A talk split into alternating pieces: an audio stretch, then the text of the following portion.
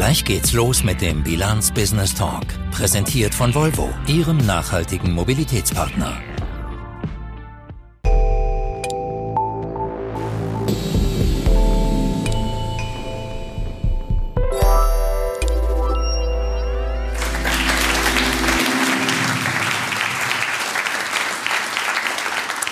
Guten Tag, guten Tag und herzlich willkommen zum Bilanz Business Talk. Heute aus dem Kunsthaus in Zürich zu dem Thema, wie gefährlich wird der Abschwung?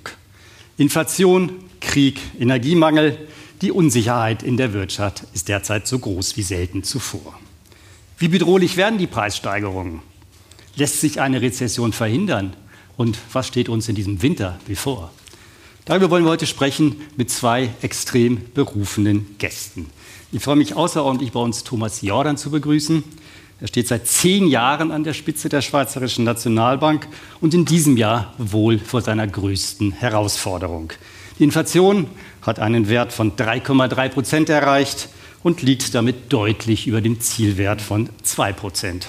Gleichzeitig weist die Nationalbank für das erste Halbjahr einen rekordträchtigen Verlust von 95 Milliarden Franken aus und das führt dazu, dass die Ausschüttung für die Kantone von bisher geplanten 6 Milliarden Franken dieses Jahr sehr schwierig wird. Da gibt es einiges zu besprechen. Ich freue mich außerordentlich, Herr Jordan, dass Sie heute den Weg zu uns gefunden Vielen haben. Dank.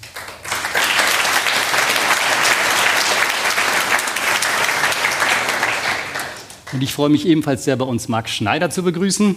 Er steht seit sechs Jahren an der Spitze von Nestle, dem weltgrößten Nahrungsmittelhersteller und mit einer Börsenbewertung von mehr als 300 Milliarden Franken zusammen mit dem französischen Luxusgüterkonzern LVMH der höchst bewertete Konzern Europas.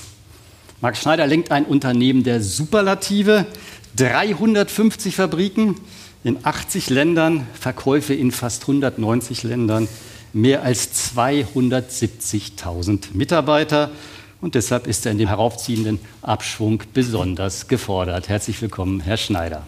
Danke. Guten Abend.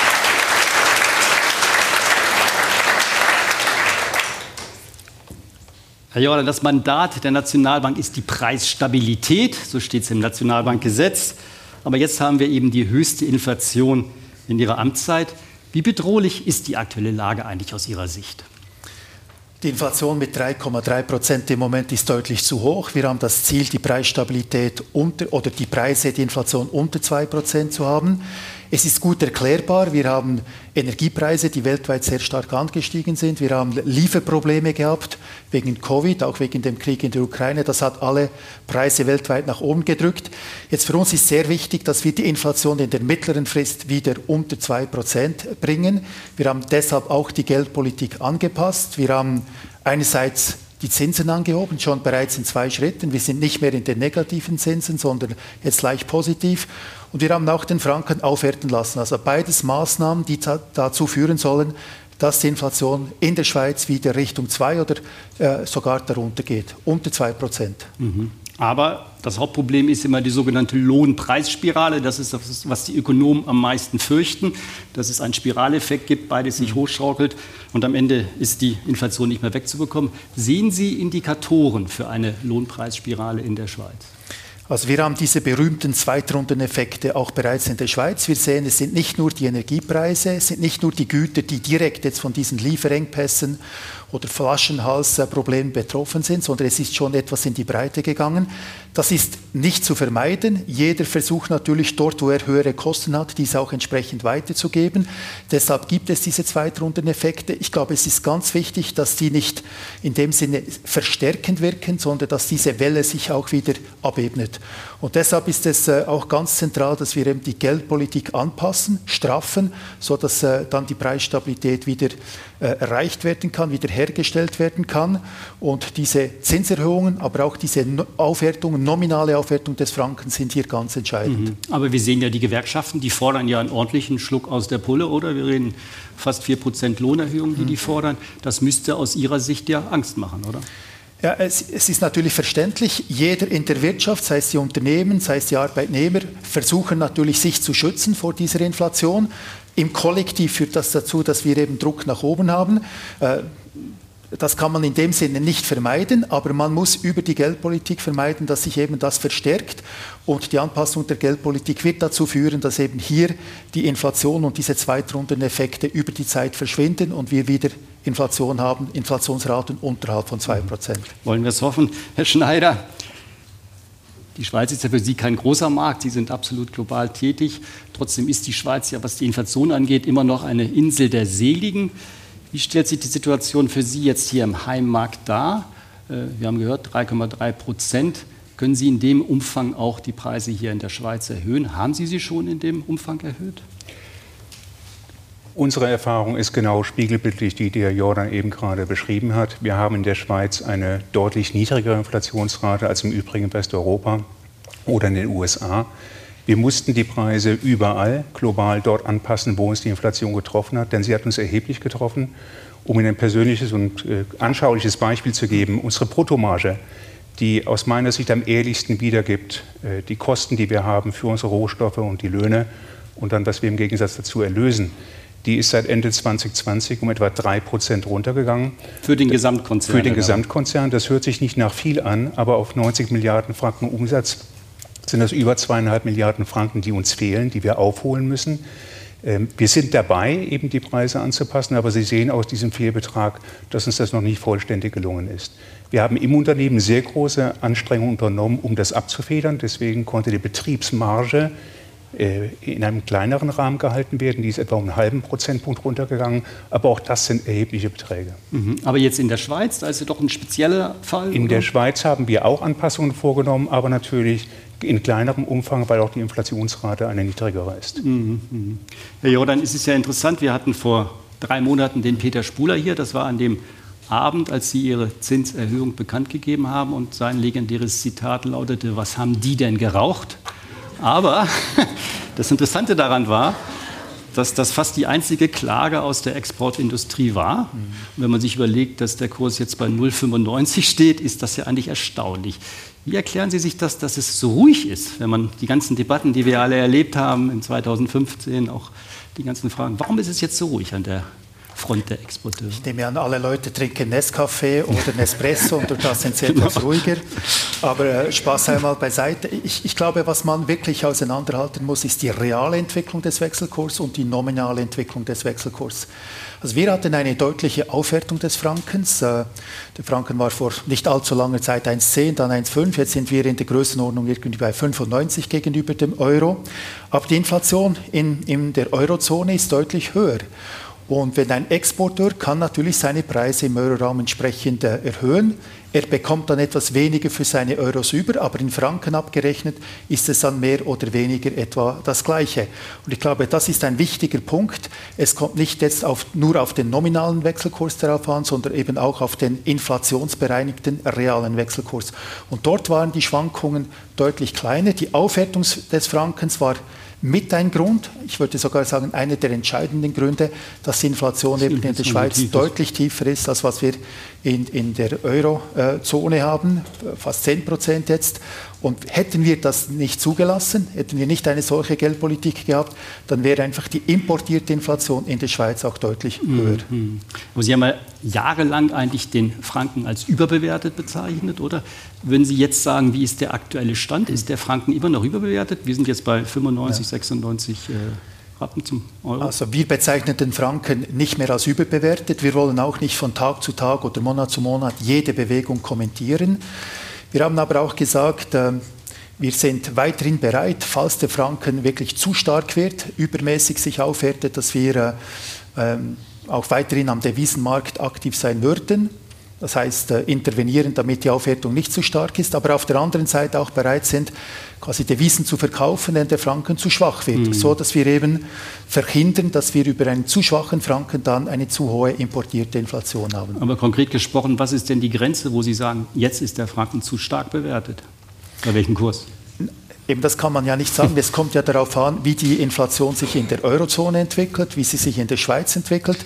Äh, de deshalb verändert sich das quasi äh, dauernd. Also wir machen eine Beurteilung und sehen dann, ist der Franken äh, aus dieser Perspektive, wo wir im Moment sind, äh, zu stark? Ist das etwas, wo die Inflation zu weit nach unten geht? Ist es etwas, wo das Gegenteil, die Inflation sogar getrieben wird nach oben? Und dann schauen wir, wie wir die Geldpolitik anpassen, aber auch, wie wir unsere Kommunikation anpassen müssen. Mhm, mhm. Okay. Herr Schneider, geben Sie uns mal einen Einblick in ihr tägliches Wirken. Ähm, äh, das Problem ist ja wirklich, dass diese Zulieferketten äh, seit Corona gerissen sind, oder? Und Sie haben ja im Prinzip Brände an allen Ecken und Enden und jetzt kommt diese ganze Inflation noch dazu. Was sind denn Ihre Hauptsorgen jetzt eigentlich, wenn Sie zum Beispiel auch äh, an Inputpreise denken, an, an, an, an Rohstoffe, die Sie brauchen? Wo ist das Hauptproblem für Nestle? Ja, also zunächst mal zur Inflationsrate. Wir sind ja ein großer Exporteur.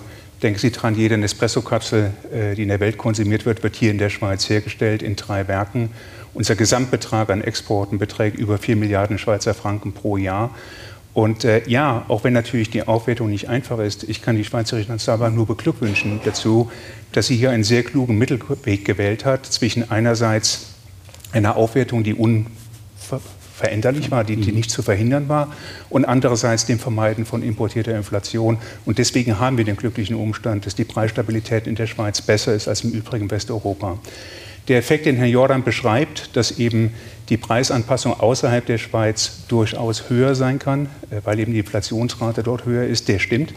Äh, den sehen wir auch so und deswegen können wir die Auswirkungen etwas abfedern. Außerdem vollzog sich das Ganze recht gemäßigt über einen mhm. Zeitraum von zwölf Monaten und es gibt natürlich Anpassungszeit. Mhm. Im Ganzen, wenn Sie jetzt diese letzten zwei Jahre Revue passieren lassen, dann ist es so, dass ähm, von Einzelmaßnahmen wie zum Beispiel Energiepreisanstieg oder die Containerknappheit, das Ganze sich immer breiter abstützte. Also bei uns kamen dann verschiedene Rohstoffe hinzu, ganz besonders der Kaffee, weil eben im Juni 2021 eine große Fehlernte in Brasilien sich anbahnte. Äh, dann sahen wir in den USA und in verschiedenen westeuropäischen Ländern, insbesondere England, eine aufkommende Lohninflation. Und jetzt sehen Sie einfach aus ganz verschiedenen Quellen, dass, die, dass sich diese Inflation speist und systemisch wird. Und deswegen ist es, glaube ich, so wichtig, dass rund um die Welt energisch man jetzt dagegen geht. Wenn Inflation sich einmal festsetzt, dann ist es wie Kaugummi unterm Schuh. Man kriegt ihn sehr schwer wieder weg. Kaugummi unter Schuh oder genau Zahnpasta in der Tube. Welche sind denn die beiden schlimmsten oder die drei schlimmsten Faktoren, wo Sie es am stärksten sehen, dass die Preise stark gestiegen sind? Ja. Das Thema Container, das nimmt man von außen nicht so wahr. Das war für uns schon ein Schock. Ich weiß, als die ersten Gespräche bei uns liefen intern, auf Container haben wir bislang nie geachtet. Das war kein großer Inputfaktor. Plötzlich standen Beträge von mehreren hundert Millionen Franken im Raum, die also pro Jahr für ab 2021 dann zusätzlich hinzukommen würden. Und ähm, für unsere Produkte, die ja samt Sonders auch ein großes Volumen, großes Gewicht haben, im Vergleich zu Hightech-Artikeln oder Pharmaartikeln macht das schon etwas aus. Also nehmen Sie als ein Beispiel ein Apple iPhone, das hat ein Gewicht und ein Volumen wie vielleicht zwei Tafeln Schokolade, aber es verkauft sich für das Hundertfache von den zwei Tafeln Schokolade. Und da ist natürlich der Anteil der Transportkosten bei uns ein sehr viel größerer, äh, als das bei Hightech- oder Pharmaprodukten der Fall ist. Also das war ganz sicherlich ein Thema. Energiepreise trifft uns in verschiedener Art und Weise. Es betrifft uns in der gesamten Distribution, aber auch zum Beispiel in Plastikverpackungen, die ja im Preis sehr, sehr stark mit dem Ölpreis korrelieren. Mhm. Herr Jordan, wir haben ja trotzdem, denn wenn man die Realzinsen anguckt, eigentlich zurzeit eine unangenehme Situation für den Schweizer Sparer. Also wir haben jetzt, obwohl sie die Zinsen erhöht haben, 0,5 Prozent sind wir jetzt, aber die Inflation 3,3. Das heißt, es findet eine schleichende Geldentwertung statt, oder? Das kann Ihnen ja gar nicht passen, oder? Die Frage ist, müssten Sie nicht radikaler vorgehen? Sie haben ja auch schon gesagt, dass Sie weitere Zinserhöhungen in Aussicht stellen. Also unser Ziel ist klar, die Wiederherstellung der Preisstabilität. Wir werden alle Maßnahmen ergreifen, die dafür notwendig sind. Wir haben kein Ziel für den realen Zins. Also es ist nicht so, dass wir sagen, der reale Zins muss genau 0 oder 1 oder 2 Prozent sein, sondern wir müssen sicherstellen, dass eben Preisstabilität äh, vorhanden ist. Und wo dann genau das Gleichgewicht für diesen realen Zins ist, äh, das wird sich dann am Markt ergeben. Da gibt es sehr viele Einflussfaktoren von Produktivität über äh, Demografie, auch Globalisierung oder Entglobalisierung kann hier eine wichtige Rolle spielen.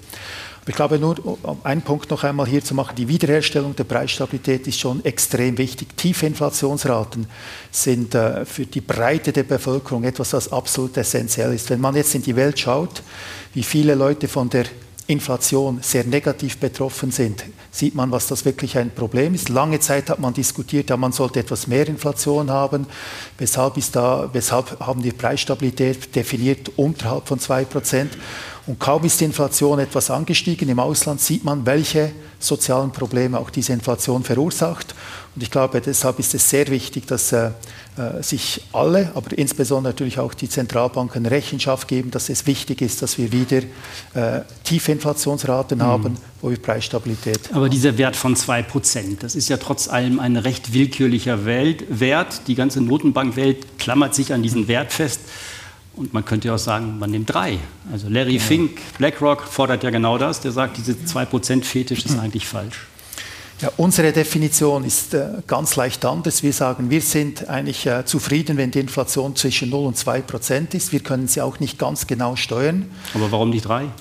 Ja, weil wir betrachten 3 nicht mehr als Preisstabilität. Das ist etwas, was bereits darüber ist. Die meisten Leute ähm, würden in der Schweiz sagen, Preisstabilität ist eigentlich 0 Prozent. Aber es gibt gute Gründe, dass man auch eine leicht positive Inflationsrate zulässt. Die Art und Weise, wie man die Inflation misst, ist eher so, dass man Inflation äh, in dem Sinne etwas äh, überschätzt. Das heißt, wenn man ein halbes Prozent oder ein Prozent misst, ist sie vielleicht etwas äh, tiefer. Deshalb ist es gut, wenn man die etwa in diesem Bereich hat. Es ist auch so, dass sehr wahrscheinlich eine ganz leicht positive Inflation etwas weniger Probleme verursacht als eine ganz leicht negative Inflationsrate. Deshalb ist man in diesem Bereich. Aber wenn man weiter nach oben geht, und drei Prozent oder vier Prozent, dann ist man rasch in einer Situation, die eben völlig anders ist. Und der große Vorteil von Preisstabilität ist auch, dass die Haushalte, die Unternehmen sich eigentlich nicht um Inflation kümmern müssen. Der Unterschied real und nominal entfällt, das ist praktisch das Gleiche. Wenn wir bei drei oder vier Prozent sind, muss man genau überlegen und dann haben wir eben diese negativen Effekte. Mm, es gibt mm. gute Gründe, dass wir das so definiert mm. haben. Nun sind die Abstände in der Schweiz ja noch gering im Vergleich zu den anderen Ländern. Ja. Herr Schneider, haben Sie das Gefühl, äh, dass die Notenbanken gerade in den Ländern, wo die Abstände eben deutlich größer sind, England 10 Prozent, Eurozone fast 10 Prozent, USA auch über 8, dass die Notenbanken dort genug tun? Gut, es wird ja jetzt sehr deutlich reagiert und ich stimme auch mit Herrn Jordan überein. Äh, wir haben alle vergessen, was für ein großes Gut Preisstabilität darstellt, für das gute und ordnungsgemäße Funktionieren einer Volkswirtschaft und dafür, dass Erwartungen auch in etwa zutreffen und nicht dann plötzlich durcheinander geschüttelt werden. Und dass eben diese Zweitrundeneffekte ausbleiben, die dann zu Verwerfungen in der Wirtschaft führen. Das Ganze stellt sich für uns auch als ein erhebliches Problem dar. Ich mache mir durchaus Sorgen, was den Herbst und Winter angeht, für Länder, die sowohl von höheren Energiekosten getroffen werden, als auch von den steigenden Nahrungsmittelpreisen. Und da kommt auch uns eine soziale Verantwortung zu, denn die Versorgung mit Nahrungsmitteln, die ist halt nicht dispensabel, sondern mhm. da erfüllen wir eine sehr wichtige Grundlagenfunktion. Mhm. Aber Sie können ja bisher, äh, Sie haben, glaube ich, im Halbjahresbericht das festgehalten, können Sie eigentlich diese Preiserhöhung an die Kunden weiterreichen? Sie haben, glaube ich, Ihre Preise um über 7 Prozent steigern können über den. Gut, wir haben die Preise erhöht, aber wie eben ausgeführt, die Bruttomarge ist, ist trotzdem runtergegangen. Ja, das klar, heißt, wir haben trotzdem. sie nicht so erhöht, wie sie eigentlich hätten erhöht werden müssen. Wir haben das auch durchaus bewusst als Responsible Pricing bezeichnet, denn denken Sie daran, wenn wir in Schwellenländern tätig sind, also sehr häufig macht eine Preiserhöhung den Unterschied aus ob sich ein Taglöhner eben das Abendessen noch kaufen kann oder nicht. Und da kommt uns eben diese soziale ja. Verantwortung zu und zu der stehen wir auch. Mhm. Aber merken Sie denn in Ländern wie zum Beispiel, ich sage mal England zum Beispiel, dass diese Cost of Living Crisis ein Riesenthema, merken Sie da auch eine Kaufzurückhaltung mittlerweile bei Ihren Kunden? Das Thema wird deutlich und offen diskutiert und ich glaube, dass die schwierigen Momente noch kommen werden, wenn eben jetzt im Winter auch die Heizkostenrechnungen nach oben gehen. In vielen Ländern ist es ja so, dass diese Anpassungen nur einmal im Quartal oder einmal im Jahr stattfinden. Das heißt, das schwierige Ende besteht uns eigentlich noch bevor. Mhm. Wie schätzen Sie die Energielage ein, Herr Jordan? Sie unterscheiden ja zwischen Inflation und Kerninflation und bei der Kerninflation ist ja die Energie eigentlich nicht mit dabei. Trotzdem ist es gefühlt eigentlich für die normalen Bürger in dem Land natürlich fast der Hauptfaktor zurzeit für die Unsicherheit, oder? Ja, genau. Also die Energiepreise sind extrem wichtig im Moment. Also es ist die Inflation der gewöhnliche Bürger unterscheidet nicht zwischen Kerninflation genau. und normaler Inflation. Das machen nur die Notenbanker, oder? Ja, das machen die Notenbanker, weil sie etwas eine längere Perspektive haben und einen längeren Horizont. Aber die Betroffenheit ist natürlich die gewöhnliche Inflation und äh, eben dort, wo die Einkommen dann eigentlich stabil bleiben, nicht angepasst werden, ist natürlich eine zehnprozentige Inflation entspricht einer zehnprozentigen Lohnkürzung. Das ist dann eben das, was wir vorher diskutiert haben. Aber Energie ist einmal, ich glaube, sehr wichtig, weil es die Inflation nach oben treibt. Es führt auch dazu, dass eben die Konsumentenstimmung im Moment wirklich in den Keller gerasselt ist. Überall, wenn man diese ähm, Indikatoren anschaut, die die Konsumentenstimmung messen, sieht man diesen extremen Rückgang. Und das hat natürlich auch dann einen Einfluss dann, wie sich die Konsumenten entsprechend äh, verhalten. Also das ist die eine Seite. Und die andere ist natürlich die ganze Versorgung der Wirtschaft mit Energie. Einmal ist es teuer und dann kommt noch das ganze Versorgungsproblem dazu. Wenn es nicht genügend Energie hat, angefangen von Öl, Gas, aber bis zum Strom, dann kann das verheerende Auswirkungen haben, äh, die weit über das hinausgehen, dass es nur etwas teuer wird. Also Produktionsunterbrüche, recht starke Einbrüche dann beim Bruttoinlandprodukt und so weiter und mhm. so fort. Gibt es da eine Taskforce, in die Sie involviert sind? also der, äh, der Bund hat natürlich hier äh, der ist für das äh, zuständig, äh, ein, ein, Krisenmanagement aufgebaut. Wir selber sind natürlich auch daran, unsere Hausaufgaben zu machen. Das bet betrifft einmal, wie wir die Nationalbank als Unternehmen ähm, auch unter schwierigen quasi Energieversorgungssituationen äh, betreiben können. Und dann sind wir natürlich vor allem im Rahmen des Finanzmarkts beteiligt äh, daran an der, an der Frage, wie können wir die Systeme aufrechterhalten. Primär natürlich das Zahlungssystem, mhm. das ganz wichtig ist, aber auch die Bargeldversorgung. Das sind die beiden Aspekte, die in unserem Aufgabenbereich ganz zu oberst stehen. Mhm. Wobei das ist ja wahrscheinlich immer absolut sicher, oder, dass der Zahlungsverkehr mit Strom versorgt wird. Sonst hat man ganz andere Probleme. Oder? Nein, das, das kann man so nicht sagen, weil okay. ähm, wenn es zu Abstellungen kommt, also wenn bestimmte Gebiete äh, zeitweise dann keinen Strom mehr haben oder es kommt zu einem Blackout, dann werden wohl auch diese Systeme betroffen sein. Das ist man jetzt gerade daran zu untersuchen, wie man in diesem Fall dann umgehen würde. Aber man kann ja nicht irgendwelche Systeme schweizweit komplett schützen. Man kann nur in bestimmten regional definierten Grenzen den Strom an- oder abstellen. Und wenn man das macht, ist man natürlich äh, quasi alles, was an diesem Zahlungssystem dann angehängt ist, ist in irgendeiner Art und Weise betroffen. Das ist eine sehr große Herausforderung. Also alles, was man machen kann, um quasi diese Kontingentierung und vor allem auch diese äh, zeitweise Abschaltung des Stroms zu vermeiden, hilft enorm, ich glaube, großen wirtschaftlichen Schaden abzuwenden. Mhm. Aber Sie machen da natürlich Risikoanalysen, aber wenn Sie das mit Wahrscheinlichkeiten versehen, wie wahrscheinlich ist das? Also wir können das nur, nur, schwer abschätzen. Wir sind nicht die Spezialisten für das. Das gibt es beim Bund oder bei der, äh, bei der Stromwirtschaft gibt es dafür. Was wir einfach sehen ist, falls es kommt, kann es wirklich äh, verheerende Wirkungen mhm. haben. Das wissen wir und für das versuchen wir uns vorzubereiten, sofern das eben überhaupt möglich ist. Mhm. Und Sie haben gesagt, Sie machen konkret auch die Nationalbank selbst fit für einen möglichen Energiemangel. Was heißt das? Sie stellen die Temperatur runter und alle kommen mit Wollpullis? Oder? Ja, und äh, auch, ja. Auch, ja. Also, das sind ja die, Spar die Sparmaßnahmen, die wir bereits. Aber Sie nicht, Sie kommen schon nur mit Krawatte, oder? Ja. Als Notenbankchef muss die, man, oder? Die wärmt ja auch ein wenig, ja. oder? Nein, also das eine ist ja, was kann man jetzt machen, um Strom zu sparen, oder? Dann haben die etwas weniger verbraucht. Das hilft auch äh, die also Reserve. Konkret haben Sie einfach von 21 auf 20 runter oder wie haben Sie das Ja, wir sind jetzt daran, alle diese äh, Maßnahmen, äh, Sparmaßnahmen dann genau äh, festzulegen, so dass natürlich auch die, das Funktionieren der Bank sichergestellt ist. Aber das ist da wie der erste Teil. Der andere Teil ist, wenn quasi dann eben kein Strom mehr fließt. Wir haben Notstromaggregate, auch die Banken haben äh, zum Großteil Notstromaggregate. Dann wird der Strom selber produziert und da muss man schauen, welche Teile der Bank dann versorgt werden müssen, damit wir wirklich die Kernaufträge noch äh, erfüllen können. Mhm. Für, für, Sie ist ja die Herausforderung noch viel größer, weil Jordan ist natürlich per Definition nur in der Schweiz aktiv, oder? Sie sind ja in wie viel 190 Länder verkaufen Sie Ihre Produkte. Jedes Land hat denn eine eigene Strategie wahrscheinlich, oder? Oder gibt es dann einen Masterplan, den Sie aus der Zentrale in WW durchreichen? Wir können es nicht im Detail aus WW heraussteuern, das wäre auch falsch. Aber wir müssen schon natürlich gewisse Vorgaben machen und auch äh, Prioritäten definieren. Für uns konzentriert sich das Thema ganz klar auf Westeuropa, wenn es um die Energieunsicherheit mhm. geht für den Winter. Wir haben in Westeuropa im Ganzen 110 Werke. Wir haben ab dem Frühjahr begonnen, für jedes dieser Werke versuch, zu versuchen, einen Plan B, C und D zu definieren. Nicht nur Plan B deswegen, weil wenn sich jeder auf eine Ausweichlösung stürzt, dann kann es sein, dass die dann auch nicht mehr zur Verfügung steht, dass Verträge nicht eingehalten werden. Es geht also einfach darum, Alternativen zu generieren. Ähm, das geht für manche Werke besser, für andere weniger gut. Bei manchen ist es auch so, dass wir erst im späteren Winter wahrscheinlich auf Ausweichlösungen zurückgreifen können. Jetzt hängt viel davon ab, was für ein Winter wird es, äh, wie hart werden die Temperaturen, wie knapp wird die Energieversorgung. Aber ja, äh, ich mache mir schon Sorgen. Das ist ein Operations-Team bei uns. Das sind die gleichen Leute, die 2020 in Windeseile die Werke Corona-sicher machen mussten die 2021 und 2022 in der Supply Chain alle möglichen Knappheiten ausbügeln mussten und jetzt ihren Sommer damit verbracht haben, eben einen solchen Plan vorzubereiten. Die eigentlich immer ausschnaufen wollten und jetzt geht es gleich weiter. Nicht wissend, ob der Plan überhaupt benötigt wird oder wenn er benötigt wird, ob er gut genug ist. Und äh, ja, das sind große Unsicherheiten. Mhm. Und die Kernproblemmärkte sind Deutschland wahrscheinlich sehr stark, ja. England? Ähm, England, ähm, aber auch äh, der ganze übrige Teil von Westeuropa. Ähm, denn Sie müssen ja davon ausgehen, es geht nicht nur um das Werk selbst, es geht auch um die Distributionslogistik, sowohl die, die bei uns reingeht, als auch die, die rausgeht.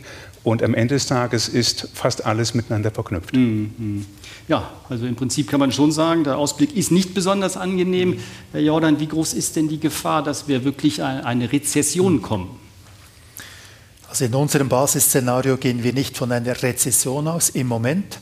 Wir machen natürlich eine Risikoanalyse und die Risiken sind weitestgehend nach unten gerichtet. Also wenn man die Risiken etwas ausbreitet, sieht man, ganze Energieversorgung ist äh, Risiko Nummer eins. Dann mit Covid wissen wir nicht, ob noch eine neue Welle kommt. Äh, und dann sowieso die Stimmung aufgrund der Teuerung ist auch ein, ein Risikofaktor, dass das dann die Nachfrage plötzlich sehr stark negativ beeinflussen kann.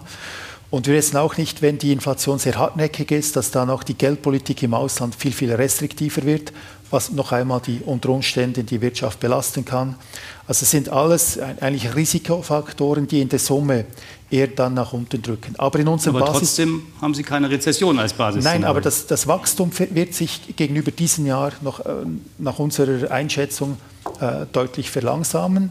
Das heißt nicht, oder nach diesem Basisszenario noch nicht negatives Wachstum, aber eine deutliche Eintrübung gegenüber dem, was wir im Moment haben. Mhm. Wenn wir das Globale angucken, äh, Herr Schneider, ähm, die Schweiz wieder Insel der Glückseligen, aber in vielen Ländern wird es ja höchstwahrscheinlich zu einer Rezession kommen. Oder wie ja. ist Ihre Einschätzung? Also für die Schweiz zunächst sehe ich es ganz ähnlich. Ähm, Westeuropa und USA ist meine persönliche Meinung, dass wir in 2023 in eine Rezession hineingehen werden. Es gibt dann unter den Schwellenländern und in Ostasien vereinzelt Ausnahmen, aber ganz sicherlich Westeuropa und USA äh, bin ich besorgt. Mhm, mh. Das klingt ja nicht gut. Fragen wir noch kurz dann, was heißt das eigentlich äh, für die Börse, Herr Jordan? Auch da sind ja für die Anleger jetzt in diesem Jahr nur Verluste zu sehen, fast alles rot. Ähm, äh, wie ist da Ihr Ausblick? Ich weiß, Sie geben keine Kursprognosen, aber trotzdem, die Frage bleibt natürlich im Endeffekt durch dieses neue Umfeld, das wir haben, durch diesen Regimewandel, sind Aktien ja unattraktiver geworden. Das ist ja so, oder? Hm. Also wir machen eigentlich nie eine Beurteilung, ob die Börse richtig oder äh, unter- oder überbewertet ist. Aber es ist natürlich klar, wenn man über äh, eine lange Zeit dauernd sinkende Zinsen hat, und das hatten wir sogar in vielen Ländern negative Zinsen, in Europa, in der Schweiz, äh, auch in anderen Ländern, dann steigt die Bewertung von Aktien, Immobilien etc. sehr stark an. Und wenn dann quasi das Zinsniveau wieder korrigiert wird, wenn die Zinsen wieder steigen, ist üblicherweise auch zu erwarten, dass es dann zu Korrekturen bei den Vermögenswerten kommt. Und genau das ist eigentlich, was wir jetzt äh, gesehen haben, eine relativ starke Korrelation zwischen der Zinsentwicklung und der Börse. Also wenn die Zinsen nach oben gehen, geht die Börse nach unten. Das wird sich auch irgendeinmal dann wieder äh, stabilisieren. Und das andere ist natürlich die Wirtschaftsaussichten. Ein Börsenkurs ist ja immer quasi das abdiskontierte oder die abdiskontierten Gewinne der Zukunft. Wenn äh, eigentlich die Investoren dann davon ausgehen, dass äh, die Gewinne wieder steigen, Aussichten gut sind, wird auch die Börse entsprechend dann auch äh, wieder steigen. Mhm. Wir haben ja ein spezielles Sorgenkind, das muss ich Sie natürlich fragen. Die Credit Suisse, Ihre Direktoriumskollegin Andrea Mechler hat kürzlich gesagt, mhm. dass die SNB, die Credit Suisse, monitort. Glaube, es war ein englisches, englischer, to monitor, ein englischer Ausdruck. Was heißt das genau? Also ich kann hier nichts zu Credit Suisse sagen. Credit Suisse hat ja selber gesagt, dass sie bis Ende Monat, Ende Oktober dann äh, an die Öffentlichkeit kommen und erklären, in, in, welcher Form sie dann ihr Geschäftsmodell oder ihre Bank entsprechend anpassen. Mehr kann ich im Moment dazu nicht sagen. Aber Sie sind ja auch Regulator, also Sie haben ja auch eine Aufsichtsfunktion. Nein, also wir sind nicht der Kapital, Regulator, Kapital. die FINMA ist der, äh, ist der Überwacher. Äh, selbstverständlich, wir sind für Liquidität im Markt zuständig, aber die FINMA ist eigentlich der, die Überwachungsbehörde für die Banken. Mhm, mh. Fragen wir Sie auch die Aktienfrage, Herr Schneider. Wie schätzen Sie das ein, jetzt die Aktienmärkte? Auch äh, Nestle hält sich natürlich immer gut, das ist klar. Aber trotzdem, was ist Ihr Ausblick dort? Äh, für viele Anleger ist es ja ein verlorenes Jahr, ein sehr schlechtes also, Jahr. Eine Sache haben wir gemeinsam, auch ich mache keine Kursprognosen. Sie machen keine Prognosen, ich weiß. Wir haben da ein ganz einfaches Prinzip. Wir steuern die Firma und die Anleger bilden sich ihre Meinung zu den Ergebnissen. Aber ähm, äh, wir müssen uns einfach vor Augen halten, wir kommen jetzt aus einem Jahrzehnt heraus, wo Geld fast nichts gekostet hat. Das war unnatürlich, das war so nicht richtig. Und wenn sich das korrigiert, dann gehen eben alle Vermögenswerte zurück und dazu gehören eben Aktien auch. Und irgendwann wird sich das wieder stabilisieren, aber das ist im Augenblick ist das neben den kurzfristigen Problemen im Hinblick auf Inflation und äh, das Kriegsgeschehen, ist das ein weiterer Bremsfaktor für die Wirtschaft. Ja. Denn Sie haben hier einen ganz deutlichen Wealth-Effekt in dem Sinne, dass jeder, der seine Ersparnisse zählt, eben nicht mehr so viel hat wie zu Beginn des Jahres. Mhm. Und das ist natürlich, wenn man das Konsumverhalten beobachtet, äh, für uns auch ein wichtiger Faktor, den wir sehr eng im Auge halten müssen. Mhm. Herr Jordan, lassen Sie uns noch einen kurzen Blick in die Vergangenheit werfen. Äh, wenn ich jetzt so ein Jahr zurückdenke oder so, da waren ja die meisten Notenbanken eigentlich einig, dass die Inflation gar nicht so ein großes Problem ist. Mhm. Man hat das, Gefühl, das hieß temporär. Und so. Haben die Notenbanken, ich rede jetzt nicht speziell von der Nationalbank, aber die Notenbanken insgesamt diese Inflation nicht etwas verschlafen, viel zu lange unterschätzt? Also man kann sicher sagen, weltweit wurde die Inflation unterschätzt. Man muss aber sehen, man ist ja aus einer sehr speziellen Situation gekommen. Man hatte diese Covid-Rezession, der größte Einbruch der wirtschaftlichen Aktivität seit dem Zweiten Weltkrieg weltweit.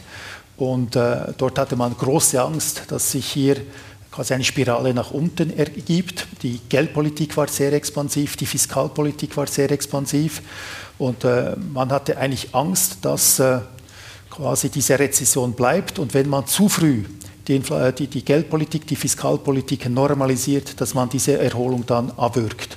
Und dann ist plötzlich diese Inflation gekommen, ausgelöst primär dann durch diese eben Lieferkettenprobleme und durch diese Energiepreise. Und dort ist man eigentlich davon ausgegangen, weltweit würde ich mal sagen, das hat einmal nur eine temporäre Wirkung.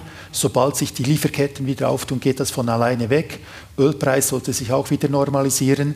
Und das ist dann nicht eingetreten. Dann ist noch der Krieg dazu gekommen. Und das hat dann wirklich eine Mischung zwischen sehr expansiver Wirtschaftspolitik, Fiskal- und Geldpolitik und bestimmten Angebotsproblemen mhm. äh, ergeben. Und das ist sicher so, kann man sagen, weltweit wurde das etwas entsprechend äh, unterschätzt. Mhm. Äh, was uns angeht, wir haben schon eigentlich im Verlauf von 21 äh, das Gefühl gehabt, dass die Inflation stärker steigt, aber auch unsere Prognosen waren noch sehr, sehr moderat, deutlich unter dem, was wir jetzt haben. Aber wir haben eigentlich schon damals gesagt, es wäre eine gute Idee, auch den Franken etwas aufwerten zu lassen, um eben inflationären Druck aus dem Ausland äh, äh etwas zu absorbieren.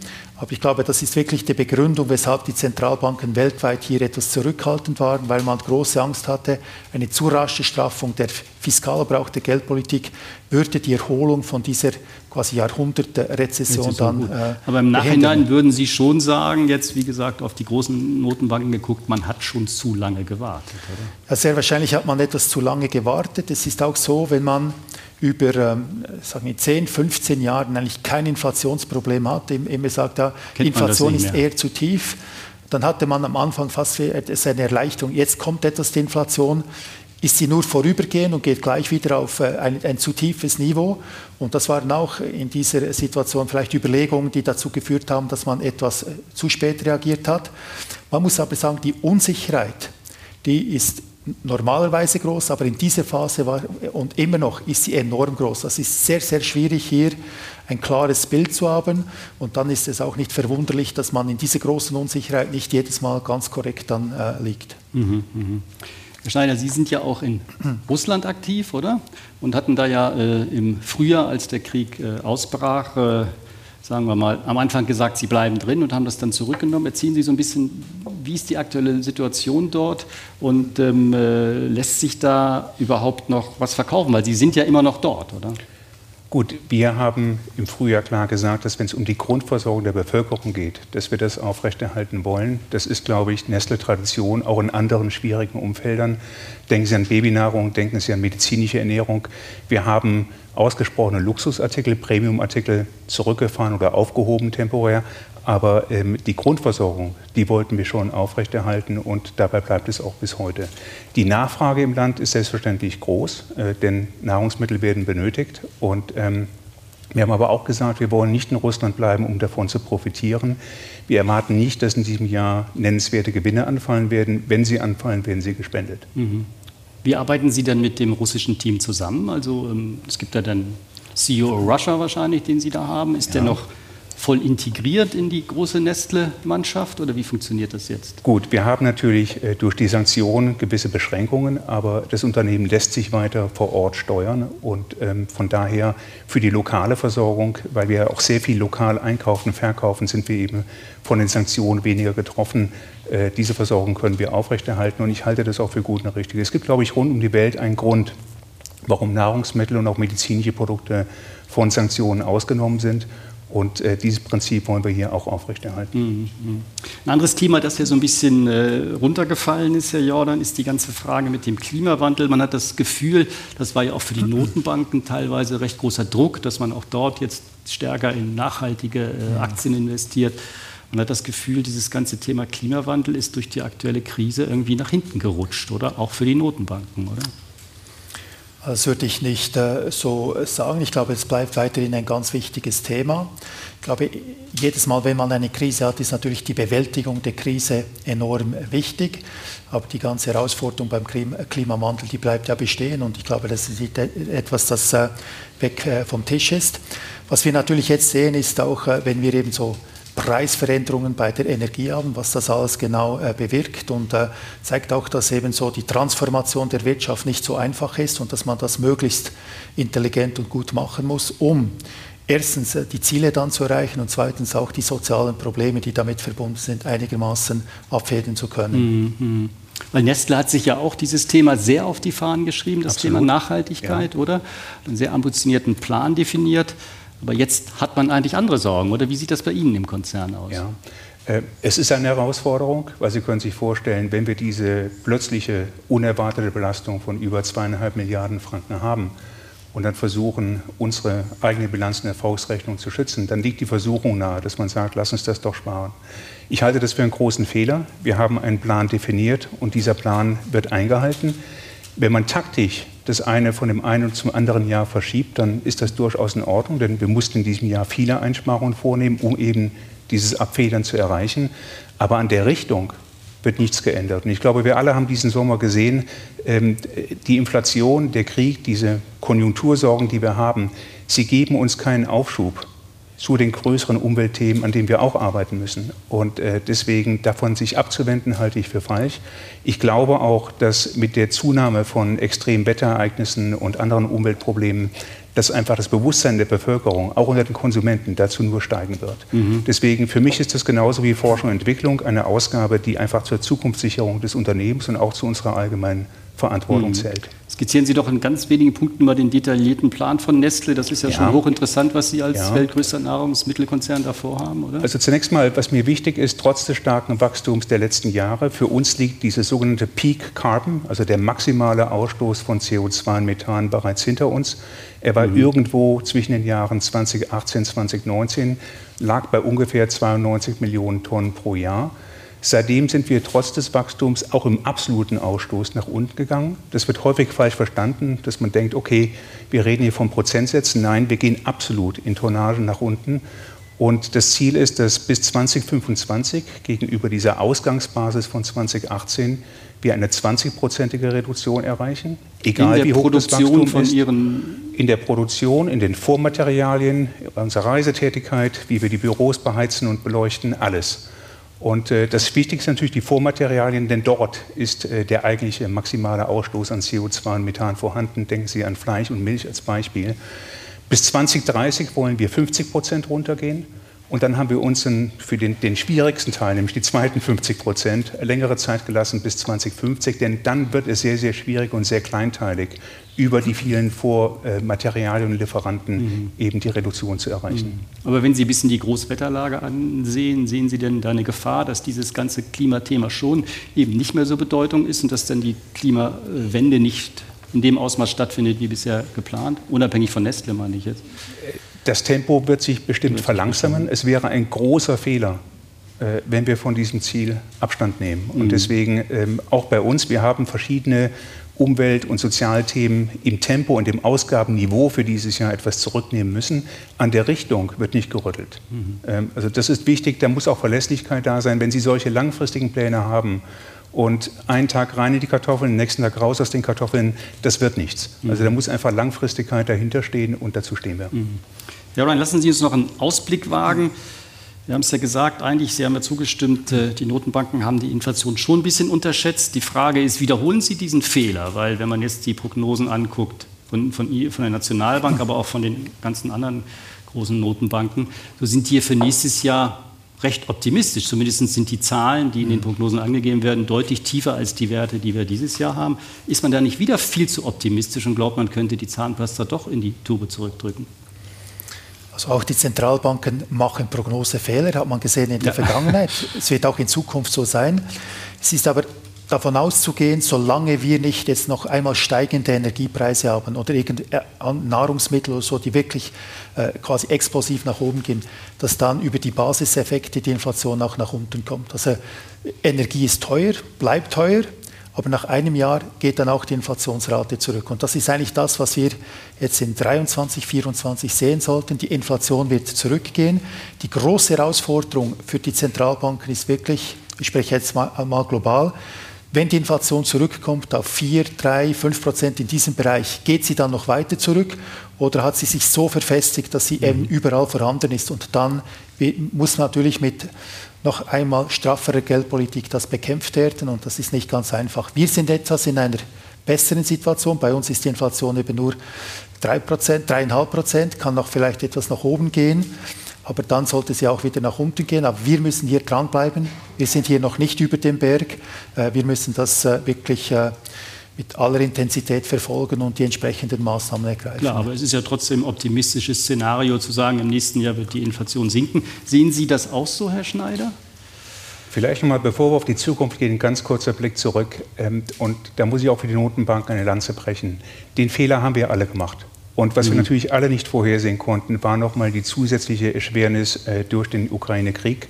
Äh, wenn man sich für die meisten Charts, sei das Energie oder Rohstoffe, den Verlauf in 2021 und 2022 anschaut, dann sehen Sie einen Hugel im Frühjahr, Sommer 21, dann eine gewisse Entspannung und dann natürlich einen enormen Anstieg ab dem 24. Februar 22.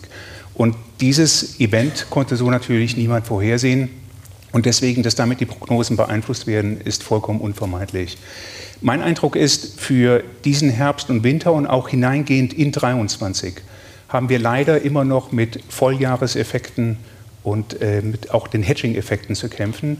Denken Sie daran, auch wenn der ein oder andere Spotpreis zum Beispiel von Rohstoffen runtergeht, wir sind gezwungen, um Planbarkeit zu erhalten, stets einen gewissen Anteil unserer Einkäufe auch mit Forward-Kontrakten einzudecken. Das heißt, wenn die getroffen wurden zu einem Zeitpunkt, als die Preise noch nach oben gingen, dann hilft mir der niedrigere Spotpreis nichts. Ich habe immer noch in, den, in, in, meiner Erfolgsrechnung die höheren Einsatzkosten aus dieser Sicherung, die vor einigen Monaten abgeschlossen wurde. Es gibt dafür in unserer Branche auch ein Wort, das heißt Long and Wrong.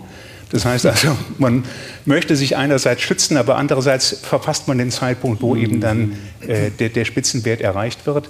Und aufgrund eben dieser beiden Themen, der Volljahreseffekt und eben dieses Hedging, verschiebt sich dann eben auch ähm, äh, unsere, unsere Inflation in das Jahr 2023. Das andere vielleicht mehr außerhalb der Schweiz, um das ich mir Sorgen mache, ist die Lohnkostenentwicklung. Es ist vollkommen klar, wenn Sie die USA betrachten oder übrige Länder in Westeuropa, Familien haben Einbußen hinnehmen müssen und werden sie auch weiter im Herbst, Winter hinnehmen. Und ähm, das wird sich übersetzen in Lohnforderungen, die ja dann eigentlich alle erst Anfang 23 auf den Tisch kommen.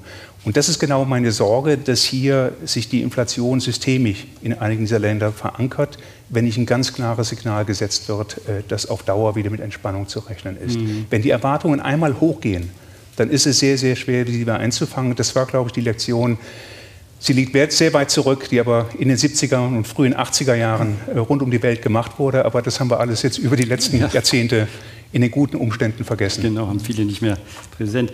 Aber Jordan nochmal gefragt, jetzt zum Euro, die Schweiz mittendrin als Insel, umherum ist es trotzdem die Lage deutlich angespannter. Das Problem ist ja im Endeffekt, dass die Zinsen eigentlich deutlich stärker erhöht werden mussten, weil ja auch die Inflationsrate deutlich höher ist. Auf der anderen Seite würde dann die Verschuldung in den schon sehr stark verschuldeten Staaten, vor allem im Süden, sehr mhm. stark anziehen. Droht da eine neue Euro-Schuldenkrise, wie wir sie 2011 erlebt haben? Also das ist nicht Teil unseres Basisszenarios. Selbstverständlich, wenn die Zinsen äh, steigen, ist das eine Belastung, insbesondere für diejenigen Staaten, die eine hohe Verschuldung haben. Und äh, gleichzeitig muss natürlich die europäische Politik, nicht nur die Geldpolitik, auch äh, die Fiskalpolitik solche Elemente äh, berücksichtigen. Wir gehen eigentlich davon aus, dass äh, die Europäische Union und die Eurozone heute in einer viel besseren Situation sind, um eben solche Krisen zu, diesen zu begegnen, als das eben vor zehn Jahren der Fall war. Also man hat diesen europäischen Stabilitätsmechanismus, die Europäische Zentralbank hat eine ganze Serie von Instrumenten eingeführt, die sie eigentlich in eine Lage versetzen, schwierige Situationen äh, direkter und besser zu bewältigen, als das vielleicht mhm. noch vor eben 10, 15 Jahren der Fall war. Mhm. Trotzdem ist der Druck, ja die Zinsen zu erhöhen im Euroraum deutlich höher als hier wegen der hohen Inflation. Genau, also die, die Inflation ist höher. Die Geldpolitik muss so reagieren, dass die äh, Inflationsraten nach unten kommen. Äh, wenn die Inflation hoch ist, ist natürlich auch quasi der Druck, die Zinsen zu erhöhen, größer, als wenn es entsprechend ja. eine tiefe Inflationsrate mhm. gibt. Also das ist sicher ein, ein Unterschied. Es kommt natürlich sehr stark darauf an, ähm, wie viel von der jetzt bestehenden Inflation kommt fast von alleine wieder zurück und wie viel ist wirklich hat sich verfestigt, ist mit diesen Zweit- und Drittrundeneffekten oder Lohnpreisspirale so drin, dass sie eben dann mit ganz restriktiver Geldpolitik genau. bekämpft werden muss. Aber für Ihre Politik heißt das ja eigentlich, Sie haben ja in den letzten beiden Schritten genauso stark angezogen wie die EZB, mhm. aber eigentlich müssten Sie jetzt ja nicht mehr so stark anziehen, weil ja die Raten hier in der Schweiz deutlich tiefer sind. Also wir machen immer eine unabhängige Geldpolitik. Wir schauen auf äh, die Inflation in der Schweiz. Wir entscheiden, äh, wann es für uns der richtige Zeitpunkt ist. Äh, Deshalb haben wir auch vor der EZB entschieden, weil wir zum Schluss gekommen sind, jetzt ist der Zeitpunkt gekommen, um die Zinsen anzupassen. Und äh, äh, wir werden jetzt sehen, wir, wir, gehen von Quartal zu Quartal, schauen, wie sich die Inflationsprognose verändert und sehen dann, wie viel eben zusätzliche geldpolitische Straffung mhm. notwendig mhm. sein wird. Herr Schneider, eben Sie sind ja in diesen Markten, Märkten sehr präsent. Erwarten Sie eine neue Euro-Schuldenkrise. Es gibt ja schon Szenarien natürlich immer aus den USA, dass der Euro auseinanderbricht, wie wir das damals 2011 auch erlebt haben. Und durch diese hohen Verschuldungsraten kommt der Druck ja schon, oder? Ich erwarte sicherlich eine schwierige Zeit, aber gehe auch nicht davon aus, dass der Euro auseinanderfallen wird, sondern er wird weiterhin eine wichtige Währung für Westeuropa bleiben. Ähm, wenn wir von den kurzfristigen Erwartungen mal weggehen, ein Thema, das mich schon umtreibt, und das ist weltweit, ist ähm, längerfristig betrachtet, wenn sich alle Lieferketten rund um die Welt in Anbetracht der jüngsten Ereignisse verkürzen, wenn Unternehmen versuchen, ein Nearshoring zu betreiben, Dinge wieder hier herstellen, anstatt sie woanders herzustellen, dann geht natürlich der Film, den wir die letzten 30 Jahre erlebt haben, also die Effizienzsteigerung aus der Globalisierung und damit auch eine, eine, eine, ein, ein Fortschritt für die Bevölkerung, wenn es um das preisgünstige Bereitstellen von Produkten geht. Dieser Film, der wird wahrscheinlich langsam anfangen, rückwärts zu laufen. Das verkennt man aus meiner Sicht. Äh, man darf eben nicht nur auf die Notenbanken schauen. Wir haben über die letzten 30 Jahre im Zuge der Globalisierung zwei Milliarden Menschen gesehen, die in die globale Werkbank eingetreten sind, mit dem Fall der Mauer, mit dem Öffnen von China, mit dem Öffnen von anderen Schwellenländern und wenn sich das jetzt alles wieder verkürzt, Und wenn wir versuchen, wieder möglichst stabile lokale Lieferketten herzustellen, dann geben wir natürlich einige von diesen Vorteilen, die erreicht wurden, wieder auf. Mhm. Und dadurch könnte sich, wenn das so eintritt, durchaus ein längerfristiger Kostendruck ergeben, dem wir irgendwie begegnen müssen. Herr Jonan, wie groß ist die Wahrscheinlichkeit, dass Sie den Kantonen am Ende des Jahres doch ihre Ausschüttung zubilligen? Es wird ja am Ende des Jahres abgerechnet. Sie haben gesehen oder das bereits erwähnt, so äh, Mitte Jahr hatten wir einen sehr großen Verlust. Auch das dritte Quartal nicht so schwer herauszufinden äh, mit der Entwicklung an der Börse und den Zinsen, dass das auch kein gutes äh, Quartal sein wird. Also die Wahrscheinlichkeit ist begrenzt. Und äh, ich würde es einmal so formulieren. Ich glaube, es ist wichtig, dass sich die Kantone dem bewusst sind. Äh, es ist aber auch eine enorme Volatilität. Wir können von Tag zu Tag sehr viel gewinnen, sehr viel äh, verlieren weil unsere Bilanz sehr stark von der Zinsentwicklung, äh, auch von der Börse äh, abhängig ist, aber auch von der Wechselkursentwicklung. Wir sind diesen Faktoren ausgesetzt und das hat äh, jeden Tag eine große Wirkung auf die Bewertung der Bilanz. Sagen wir es so, wenn der Nationalbankchef sagt, dass die Wahrscheinlichkeit begrenzt ist, dann denke ich, ist das ein sehr klares Signal. Ich möchte mich sehr herzlich für diese sehr inspirierte Debatte bedanken und freue mich sehr, Sie demnächst wieder bei unserem Bilanz Business Talk begrüßen zu dürfen.